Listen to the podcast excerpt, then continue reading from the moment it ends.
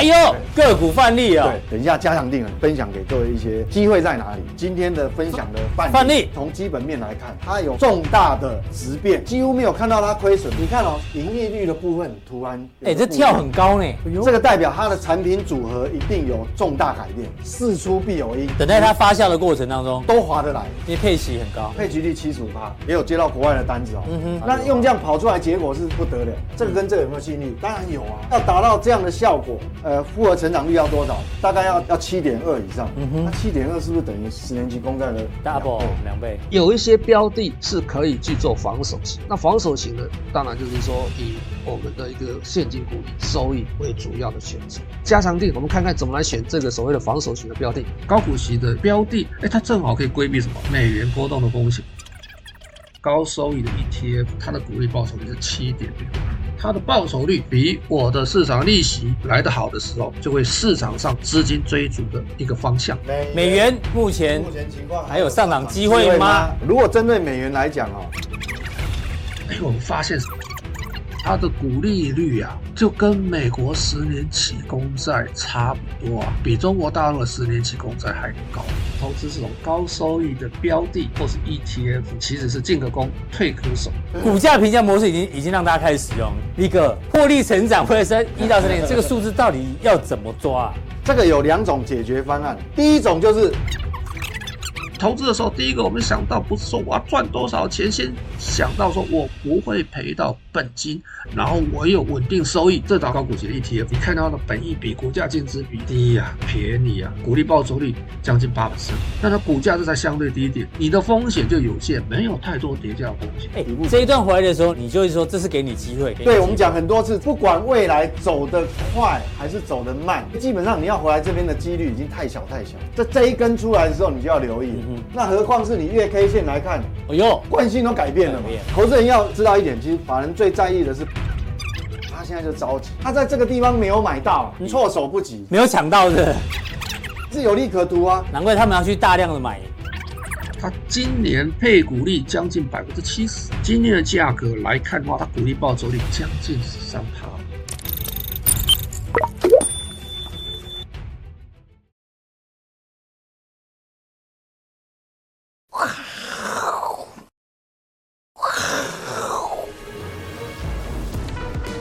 欢迎收看，我是金钱爆，带你了解金钱背后的故事。我是大 K 曾华文。首先欢迎现场嘉宾，第一位是我们的财经 V 外客 Vincent，第二位呢是在对岸的季鸿仁季老师，欢迎。好，这个台北股市呢，今天中场哦，哎，跌了八十四点哦，其实跌幅也不算重啊，但是终究是这个杀尾盘跌了八十四点。但是台北股市哦，今天上市有十二档涨停。上柜有八档涨停，合计二十档涨停哦，所以呢，指数虽然跌啊，但是个股的这一个活蹦乱跳还是很明显，所以我们一直提醒大家，指数哦暂时放两盘，好不好？选股放中间，选股最重要。好，那进入到今天的主题呢，这个全桃园的人呐、啊、都在寻找跟诱捕这个狒狒哦，这个狒狒听说还还没抓到啊哈，应该要发奖金。哦，悬赏是不是？对啦，就是没有悬赏，所以才会抓不到。也是，对啊，悬赏奖金可能这个很快就会抓到。对啊，对啊，一般那狒狒其实这个獠牙，这个 其实蛮危险的，比一般猴子危险很多哦。那这个大家在桃园寻找这个狒狒哦，但财经市场呢，大家在寻找的是老鹰哦。这只中箭的老鹰，哎，是老鹰没错吧？不是鸽子哈。对，因为。这个升息可能近尾声哦，可能升一码，甚至有人市场交易下半年要降息，所以老鹰会不见了，好会挂了哦。但是大家知道吗？其实受伤的老鹰哦，其实是更危险的。这只老鹰为什么射中了还不掉下来？这到底是真的还是假的啊？还是 P 图啊？哦，这个金科哥提供的，这也太厉害了，这只老鹰哦，很强啊，很强。对，那现在资本市场就在寻找老鹰到底。会不会掉下来哦？因为跟这个升息到底会不会结束、开始降息有关系哦。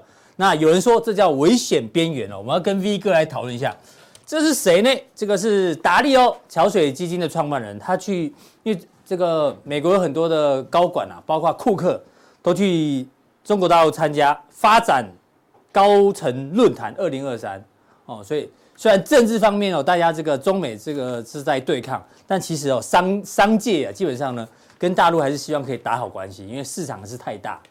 那他在这一次的这论坛里面，他提到这个全世界正面临三个这个危险边缘的临界点，一个就是这个巨额债务的货币化，就是过去不断的印钱宽松。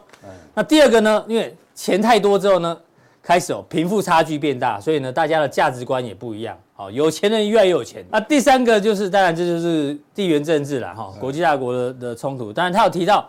过去哦，都是美元跟美国建立的世界，但是现在面临的挑战，我们知道全球现在用人民币交易的这一个比重啊，其实是越来越高的哈。那他有提到一些周期，但这些周期呢，可能哦未来会被这三个这个地震式的转变呢做改变哦。这个比较 long term 的，我们持续做观察。那回到上个礼拜五，美股原本是大跌的哦，上半场是大跌，都是因为德意志轮到德意志了。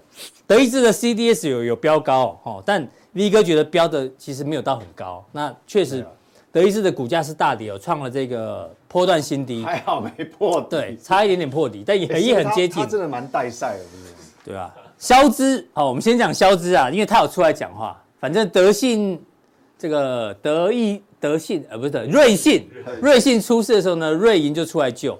那现在德意德意志银行有问题的时候呢，他就出来喊话。德意志银行盈利能力非常强劲，好，不用担心。有吗？我怀疑。反正现在就是央有。其实这个大家都知，其实德意志银行其实不是今年才出事，它已经烂很久了。去年我记得去年是第三季末还是第四季，它就已经就这这时这时候。这个时候飙过一次，它最早。对啊，我记得就对啊，就对啊。但是也没有让全球股市发生动荡。对啊，对啊，好不好？那我们就突然想到，这一次的这一个西方的银行倒闭啊。他们用的什么？西方用的是西医，是西医讲究什么？治标，头痛医头，脚痛医脚，哪一个银行要倒呢？我就救他，有下一个我再救，摆明就是一路救到底哦。但是呢，我们中医讲求是治本，好不好？其实治标只能救急啊，治本呢这个才能救穷，对不对？对啊，对啊，对啊。V 哥，你受伤会先看西医还是中医？哎，哦，看什么？这个看什么病？其实这个就有争议了。我跟你讲哦，像有时候我们跌倒或是碰到，不是会凹车吗？其实以学理上来讲，那个应该是讲有部分的微血管破裂。对，理论上应该是，呃，正确的。我我不知道啦，有有正确应该是先冰敷，对不对？冰敷，然后，呃，隔一段时间，就是可能是十二小时以后变成是热敷，就先冰敷才热敷，因为。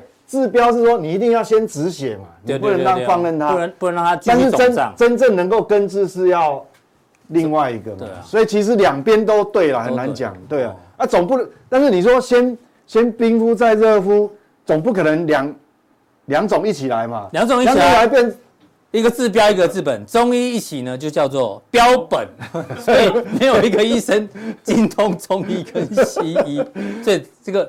问题很难解啦，好不好？很不好解决啦，真的。对啊，哦，对啊，所以，所以，所以，我觉得说，呃，也很为难。现在变成说，你只能，呃，两两全。两害相权取其轻啊！对对对对，所以这个在这个平台哦，成语都变得很难，很难，你知道吗？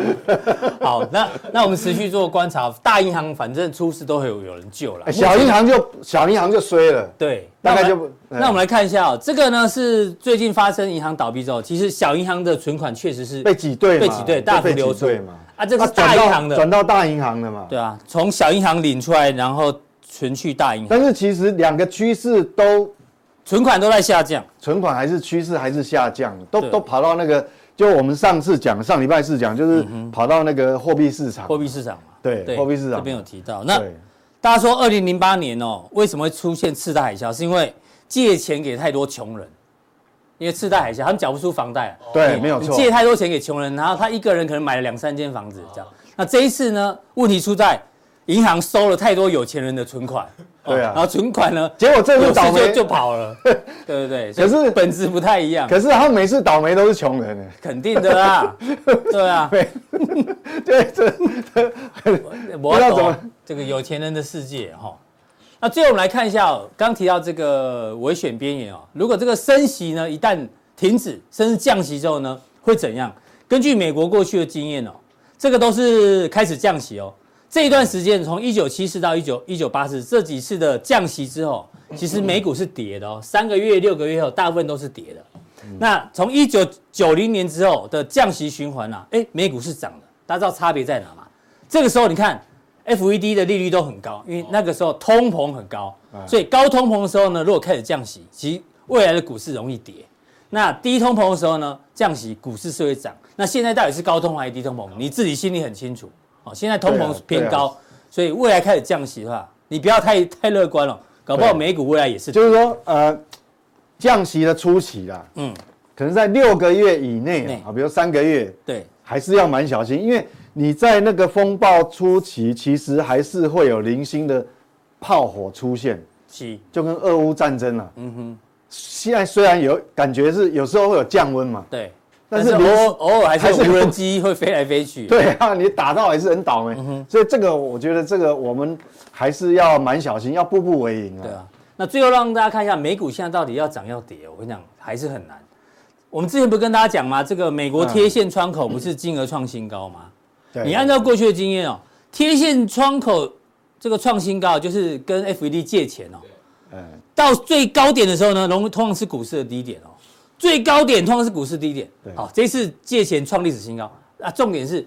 到底会不会再往上借？那照理这是不是高点？对，没有人知道，后未来才知道。如果继续借的话呢，代表股市还没落底。但是如果这一波就借到这边，不不再借钱的话，搞不好股市就容易落底。好，所以现在尴尬的地方真的是这样。对，然后另外一个，你看哦，过去一个月啊，跌都跌什么？跌银行股，银行股失火。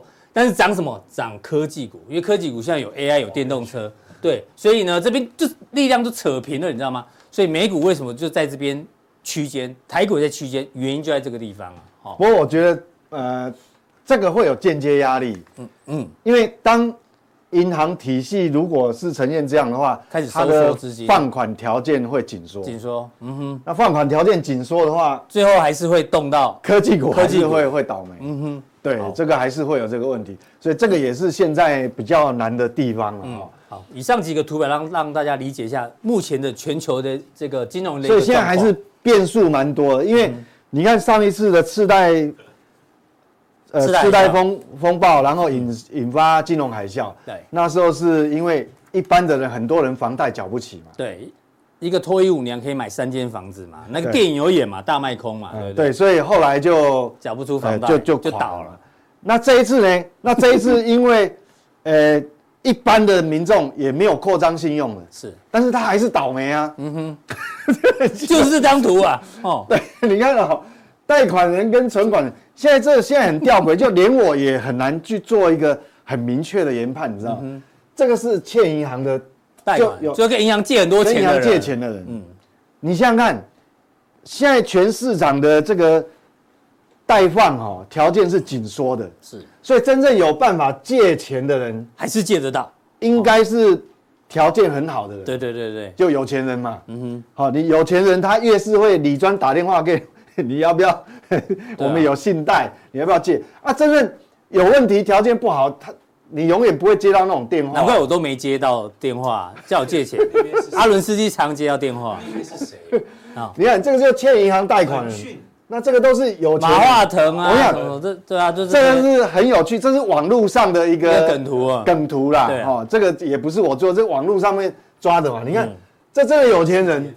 哦，也是吃香喝辣，对哦，哦，他们还在这个桌上吃香喝辣，那这个反而是没有没有没有杠杆的哦，嗯，好，辛辛苦苦把薪水就存在银行，不敢花，然后存在银行的人。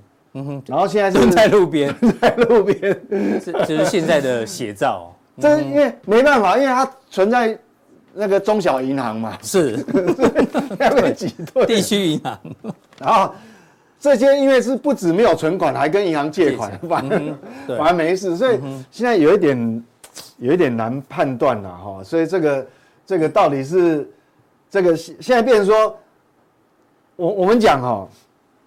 上个礼拜啊，我们来看哈、喔，因为我们刚前面大 K 讲的说这个这个这个嘿德德国的这个德意志银行，德意志银行，嗯，可是我们来看哈，这是上礼拜美国的哈，到呃到整体美国的号嘛，上礼拜五五年期信用交换那个 swap，你看哦，它还是继续往上，继续往上。这是美国，但是所有的啦，不是说针对哪一家银行。对，这是美国，因为美国银行很多嘛。嗯哼。但是各位看一下啊，你看这个这个已经很陡哦，这个已经来到哎哎，已经过了 过了这个好几年的新高哎。对对，你啊，这个是德国，德意志银行不是创波段新低吗？对。可是我们看到底是德国比较危险还是美国？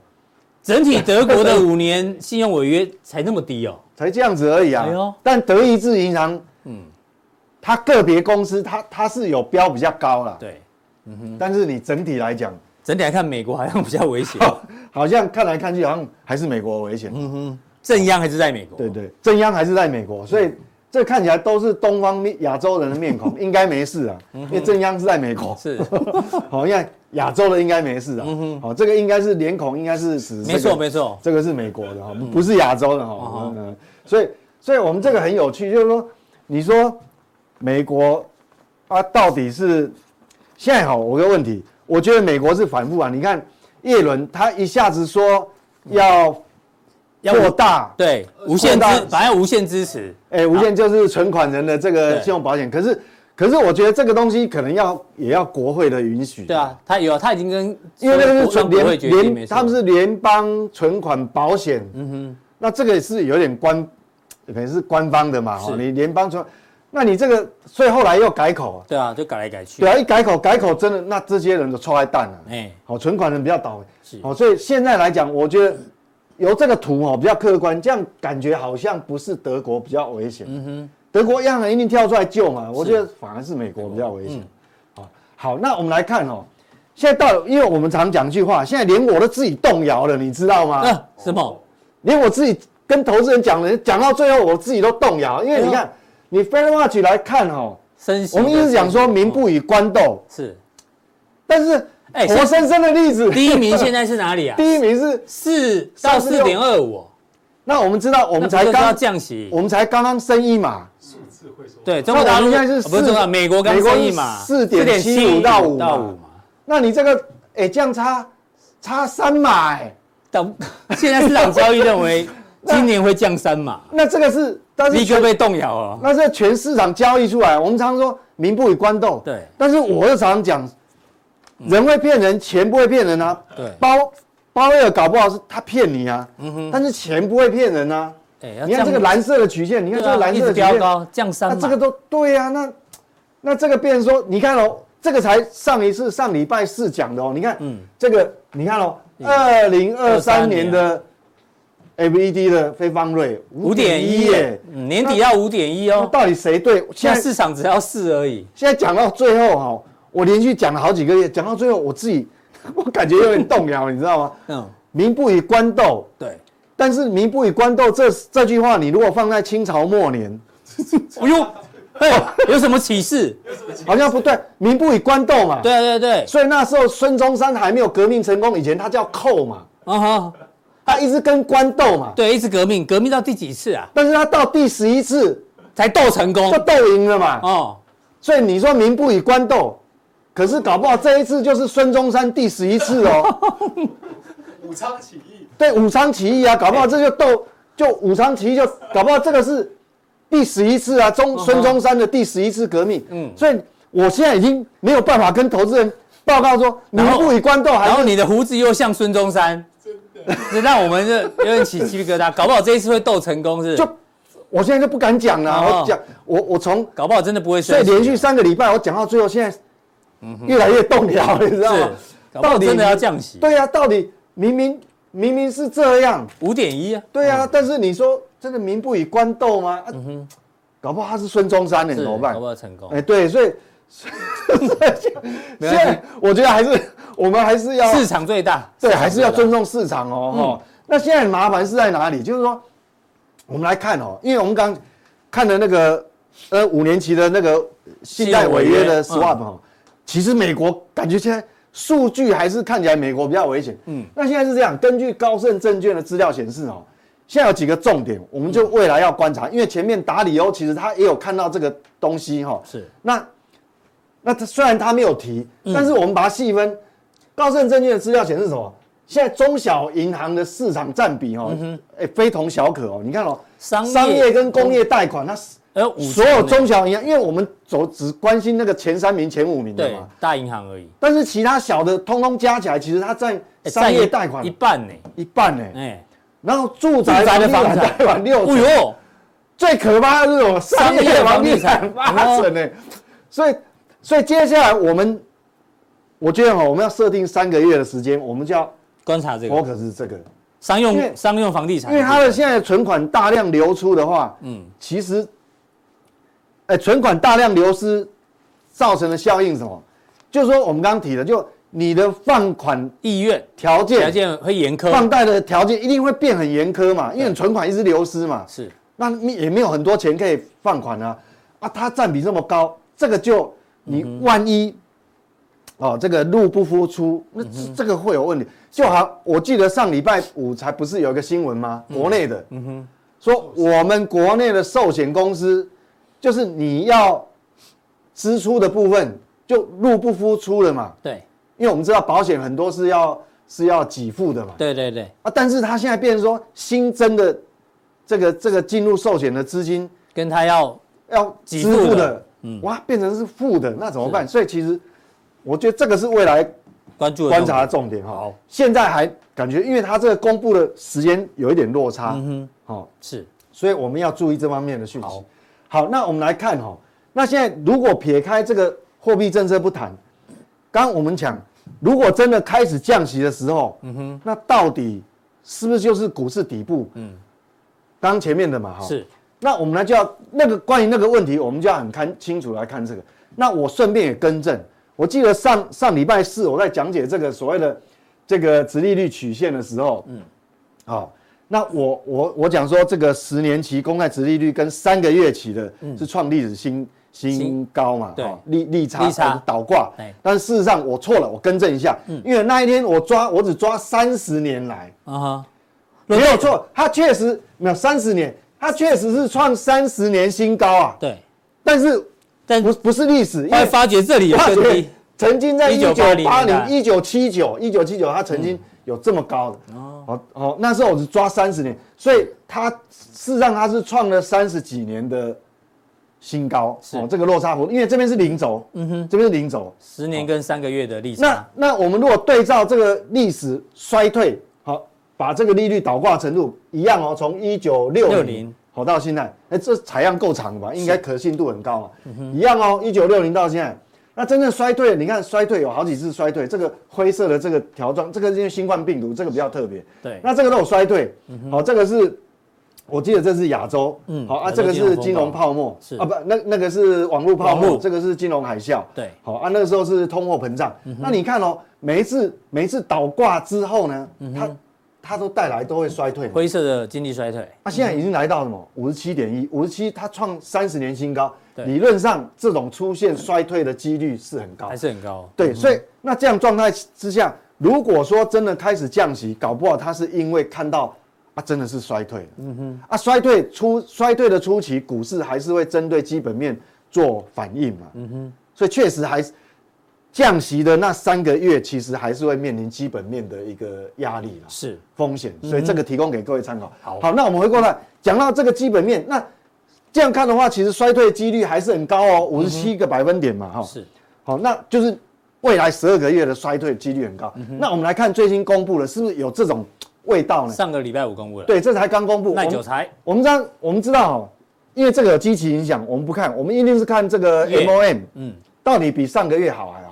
是。那因为这个国防支出，我们也不要理它，因为国防变动非常大。是。好，我们看核心的，核心耐久材。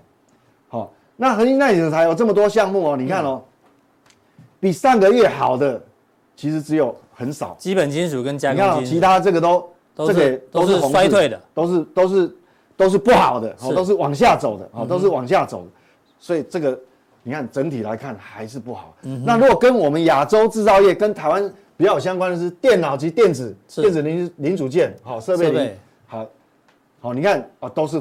红字，红字，只有这一个了，电子设备跟零组件。这个那也是比上个月差很多。嗯哼，好，所以这样来看的话，其实确实现在有一些不确定性，就货币市场紧缩程度也有不确定性，那基本面嗯也有不确定性嗯，然后呢，这个 Fed Watch 名不民不与官斗，这要降息，对这个也有不确定性，因为我不知道他到底是孙中山还是变成寇就就被灭掉，是。哦，所以所以这样来看，我觉得说还是要多观察一段时间。不过有一件事情一定是确定的，嗯，一一定确定。因为你存款大量流失，流到货币市场，所有银行，不管是中小企企业的银行还是大银行，对放款的条件，放款的条件一定会很紧缩，紧缩，而且不是只有美国，嗯哼，我想国内也一样，是，哦，不信你去，嗯、你看嘛，现在台湾银行一年期现在定存多少？呃，早早上查是一点六左右，一点六了嘛，嗯，所以一定你未来放款的话，它条件一定。一定也稍微会比过去来讲还要严苛，还要严苛一点。如果这个是金融机构这个放款意愿降低或者代表严苛的话，代表基本面基本面了。呃，整整个你还是会有一点压力。好，好，所以这个是，所以这个是给各位就比较有确定的一件事情。是，当然没有关系，因为在这种状态之下，只要你交易策略稍微做调整，其实还是有很多机会藏在。哦，这个部分的产业里面，嗯、哼。所以我们加强定等一下要来谈哦。好，除了要回答问题之外，哎呦，哎，个股范例啊，对。就跟你讲，指数放中间，对，因为你范例比较重要，因为我们过去，你看过去几个月，嗯，啊，就是说我们短线我们不谈，就是一个一个比较中长线的波段来讲，过去几个月我们分享一些范例，其实它还是有表现的，没错。等一下加强錠提供给呃分享给各位一些呃有机会在哪里？好。那这样定怎么定呢？提醒大家哈，官网看完有一个显示完整资讯，好不好？三个传送门，任选一个呢，除了可以发问问题之外呢，还可以看到相关的个股翻例。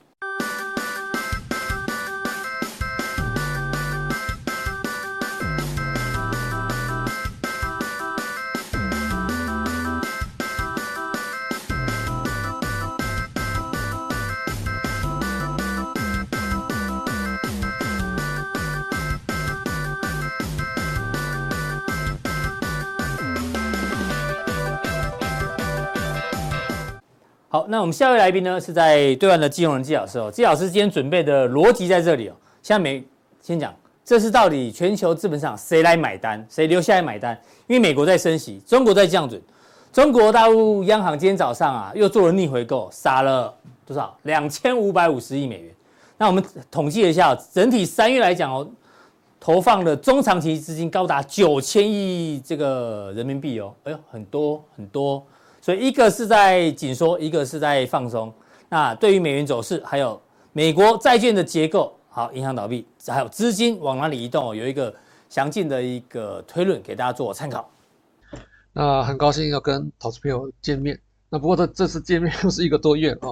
那其实呃，在这边其实事情还是蛮多的啊。虽然认为说在学校好像只上上课哦，其实除了上课以外，其实还有很多周边的事情需要处理啊。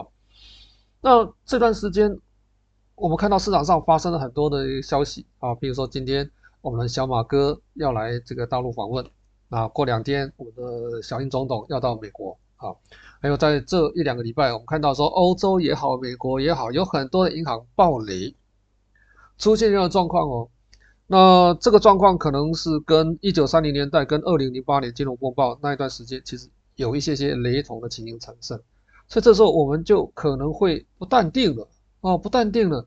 那在前前上个礼拜吧，上个礼拜我们看到说，哎，美国升息，美国升息，但是中国大陆降准啊，降准它是一个宽松货币的政策哦，它并不是降息啊，降存款这个准备率，把市场上的资金释放到所谓的一个呃，把那个市资金释放到市场上来。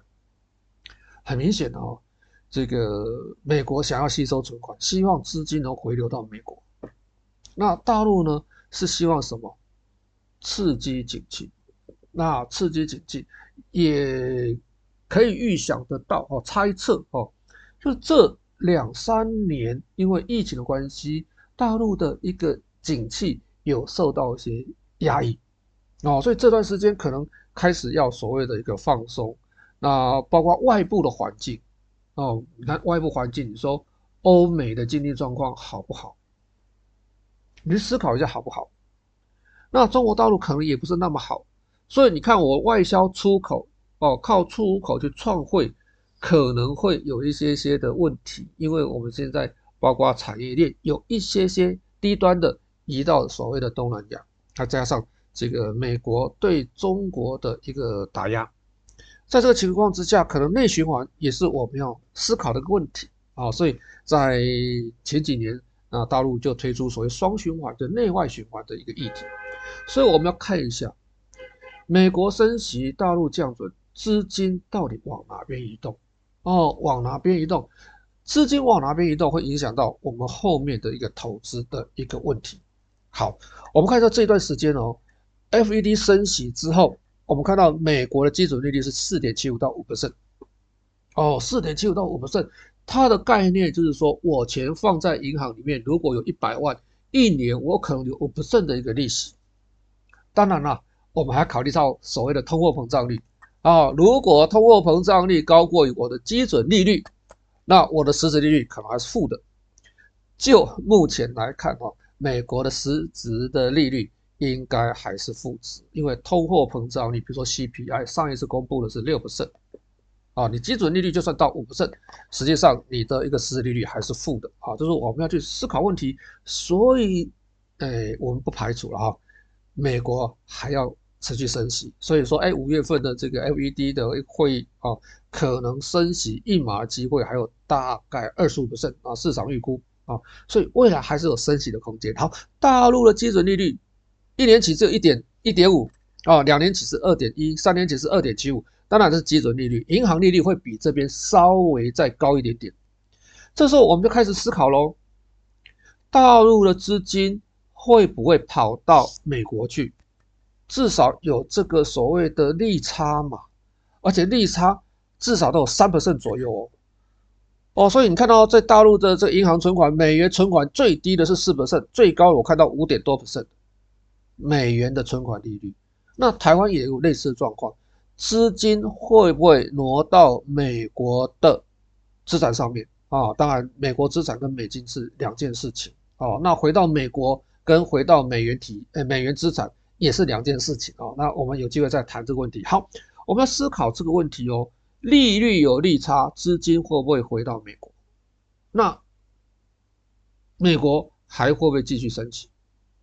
我们看一下这段时间，除了我们利息有利差之外，我们看到公债的一个殖利率，这个是属于短天期的公债殖利率。美国啊，美国跟中国大陆的一年期的公债殖利率，一年期公债殖利率，美国是四点二五九啊。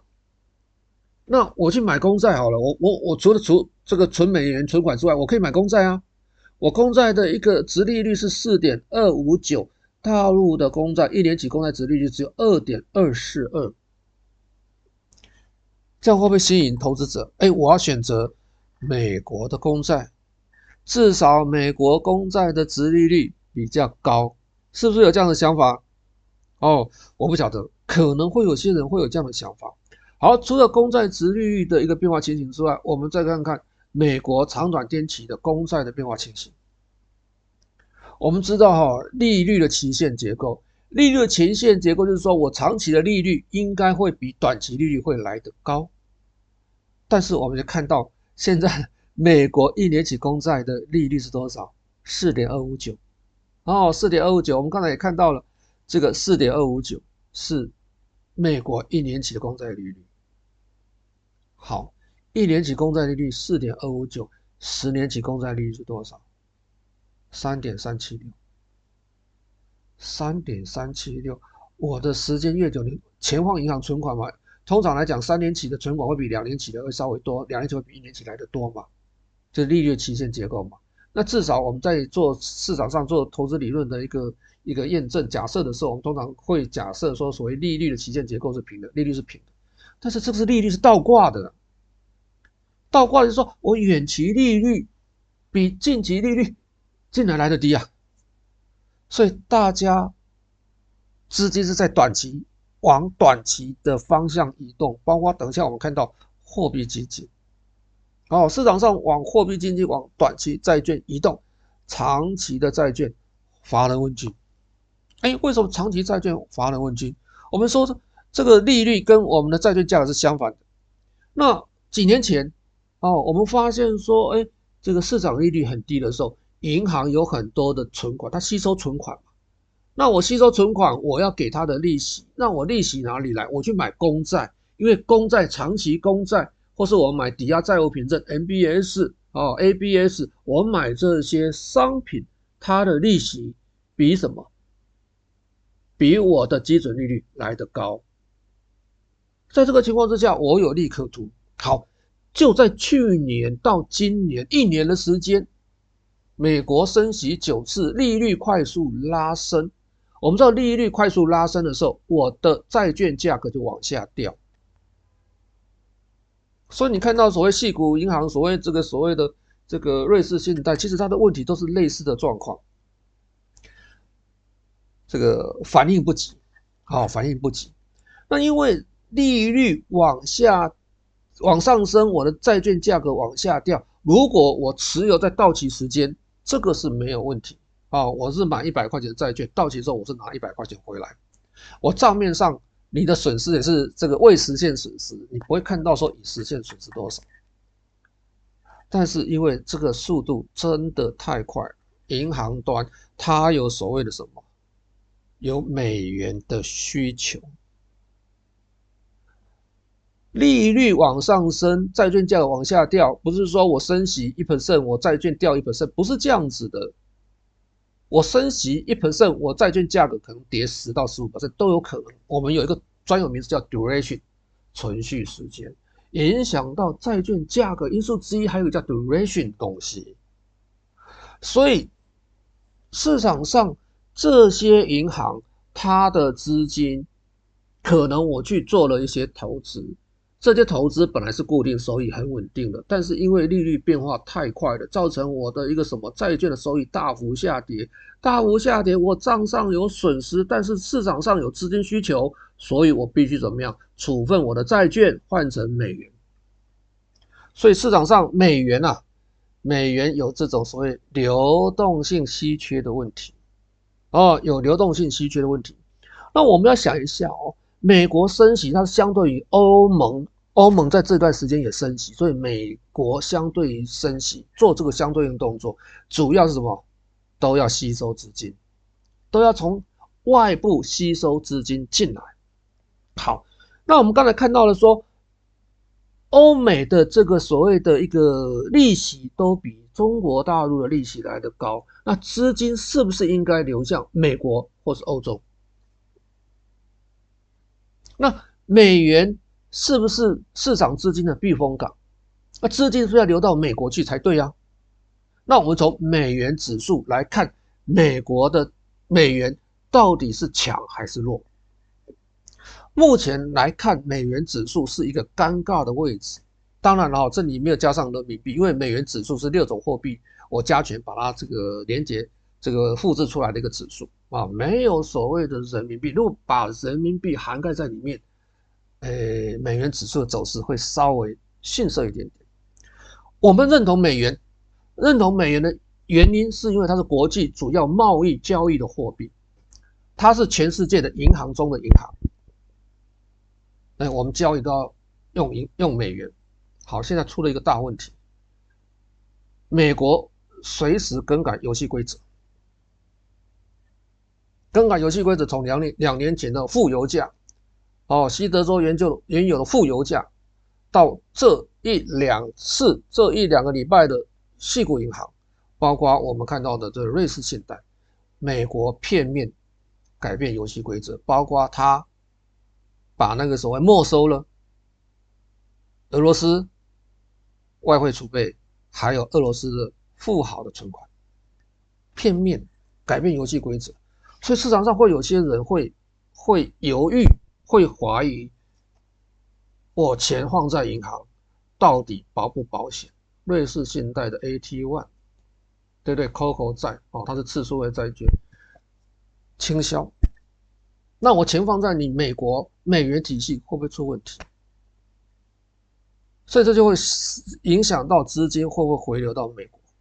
好，那我们看一下说，什么人会去持有美国公债啊？持有美债，持有美债，我们看看美债的结构。那美债不是只有所谓的外汇储备，就只有这个所谓的一个这个所谓的外国的一个外汇银行才会买啊？不是，美债最大的持有者是 FED 跟美国政府。我们看它持股比重是四十 percent，啊，那境外的这个银行哦，大概占二十四 percent。那最大股主当然是日本啊、日本跟中国大陆加起来超过两兆啊，二点二点一左右。好，再过来是什么？是美国自己啊，美国人自己买啊，对不对？他的机构存款去买嘛，对不对？他有公募私募基金去持有什么？美国公债嘛，最稳定的吧，还有地方政府，还有保险公司、退休基金、养老基金，这些都是持有美国公债的主要持有者。好，那时候我们看一下一个问题哦，全世界这一段时间都在抛美债，抛美债的原因其实还有另外一个因素，就是说，我我比如说日本，我去卖美债的原因是因为我要换回什么？卖美债，我拿到美金嘛？卖拿到美金之后，我换回什么日币？日币我才可以维持我日本的流动性啊！日本的流那个股股股票流动性，包括我日币的流动性，包括我去什么支撑所谓的这个日币的汇价，我去买日币。所以日本去抛售美债也是怎么样？不得不的动作啊！啊，有些是策略性的，有些是不得不的动作。欧美有一些所谓的一个这个国家哦，这个市场上世界上有这个国家，它卖出所谓的美债的原因是要维持它的流动性，包括这段时间美国的一个这个流动性也很差，所以等一下我们就看到说，好不容易实施一年的缩表的政策，哎，马上。这个上上个礼拜前两个礼拜就什么一次放水三千亿啊，是不是？好，我们看看哦，美国内部还有没有钱去买美债？那如果 FED 去买，就是十又是再次的宽松货币政策。所以我们要考虑这个问题哦。内部美国内部银行体系、退休金还有没有资金去买美债？哦，但是说美债结构不是只有完全是公债了，它还有 MBS 之类的。好，我们看到说这个美国这个主要外国的国库券持有的，就是说，呃，我我们的那个主要是这个国家拥有的这个外汇储备嘛。好，你看到前两个，前两个是什么？日本跟中国大陆，日本跟中国大陆这一段时间一路卖，一路卖，每个月卖。卖卖卖，哦，红色框框的，好，蓝色框框的，哎，少数有些国家，哎，稍微买一些些回来，哦，那买一些些回来，其实是也是只有杯水车薪，坦白讲，哦，坦白讲，你看哦，光上个礼拜，哦，上个礼拜就是三月二十二那一个礼拜，我们看到说，国外持有美债的部位又减少了七百六十亿。二零一四年三月以来最大的单周降幅，国外、海外的这些所谓政府外汇储备也在卖美债，也在卖美债，所以我们说美元已经开始有稀缺的问题产生了。那剩下谁可以买？剩下联准会 FED，哦，只剩 FED 可以买。所以我们说资产负债表，美国的资产负债表，它要缩表、缩表、缩表，你这看感觉不出来。本来理想状况，那去年的理想状况说三年后，哦，大概是在二零二四、二零二五年的时候，那它的一个所谓的资产负债表要从大概八点这个八点六兆啊，减少到所谓的这个五点九兆，好，就是我要资产负债表要缩表，哦，那把外面的资金收回来，来，我们看一下。这个你你这边右侧这个小小一个勾啊，你没有感觉。我们看这个图，你可能会稍稍有一点感觉。我们说它缩表，整整一年时间。你说缩表是紧缩政策，但是好不容易缩了一年，一次市场上因为矽谷银行，我增加三千亿的流动，就是因为矽谷银行，不是只有矽谷银行了，还有很多大小银行都出现问题。这最怕的是骨牌骨牌效应，也是。大家有样学样，哦，有样学样，因为如果只有矽谷银行，它的账上有所谓未实现的损失，你想想看，我们刚才看到的，看到什么东西？看到它的一个负债结构，负债结构持有美债的是什么？退休金也有啊，那它账上会不会有损失？私募、公募基金、银行存款有啊，保险公司有啊，它会不会有账上的损失？这都是我们要思考的问题哦。好，那美国通货膨胀的问题跟刚才一样哦。我们这个这个所谓的一个市场资金有往所谓呃美国，抱歉哦，应该这么说，美国开始又有点在市场上。再次的一个这个所谓的放水，那我们再看一下这个东西，美国联邦政府的赤字，这个所谓的一个一个所谓的一个利息，它欠多少利息？我这边有下载一九四七年到现在的话，它的一个这个所谓的利息的增加的状况。其实美国这个增加这个负债啊，这个所谓举债，其实在这十几年来。一直在发生。你说零八年金融风暴的时候，它一直在举债、举债、举债。但是我们看到之前它的利息的负担没有那么明显。之所以没有那么明显，很重要的原因是因为利息很低，几乎是零利率，所以它大幅举债，你没有感觉。从奥奥巴马时代，好，你现在我们看到说，哎，我升息了。升息的时候，大家的利息的负担就来了。FED 哦，经常性开支的一个利息支付，二零二零年五千多亿，二零二一年六千亿，对不对？二零二二年估就是去年会有八千五百二十六亿，今年 FED 光利息，它的负担超过一兆美元。我们看去年。美国的财政收入啊，七点八八啊，诶，七点九八啊，七点九八兆财政收入，但是我支出呢超过九兆。你赚一百块钱，你的一个一个一个支出一百一十块钱，一百二十块钱，入不敷出啊，缺口是一点四兆。美国缺钱怎么办？你政府缺钱怎么办？举债嘛，征税嘛，对不对？卖土地嘛。那美国土地是私人，大部分是私人，对不对？那你举债，举债三线，上限要到，又开始要炒，对不对？你征税嘛，你要征税，征谁的税？征得到税，征不到税，利息负担重不重？自己去思考。好，那我们刚才看到了这个所谓的这个美国开始又放水，好，美国放水了，好不容易。从九 percent 掉到六 percent 的美国的消费者物价指数 CPI 会不会有影响？通货膨胀压力就这么解除了吗？虽然美国在这大半年呢一直压抑油价，哦，油价它有什么这个所谓的一个价格上限啊，一直抑制油价的上涨，但是油价它是站在交通这一部分，它占比重十几 percent，最重要是什么？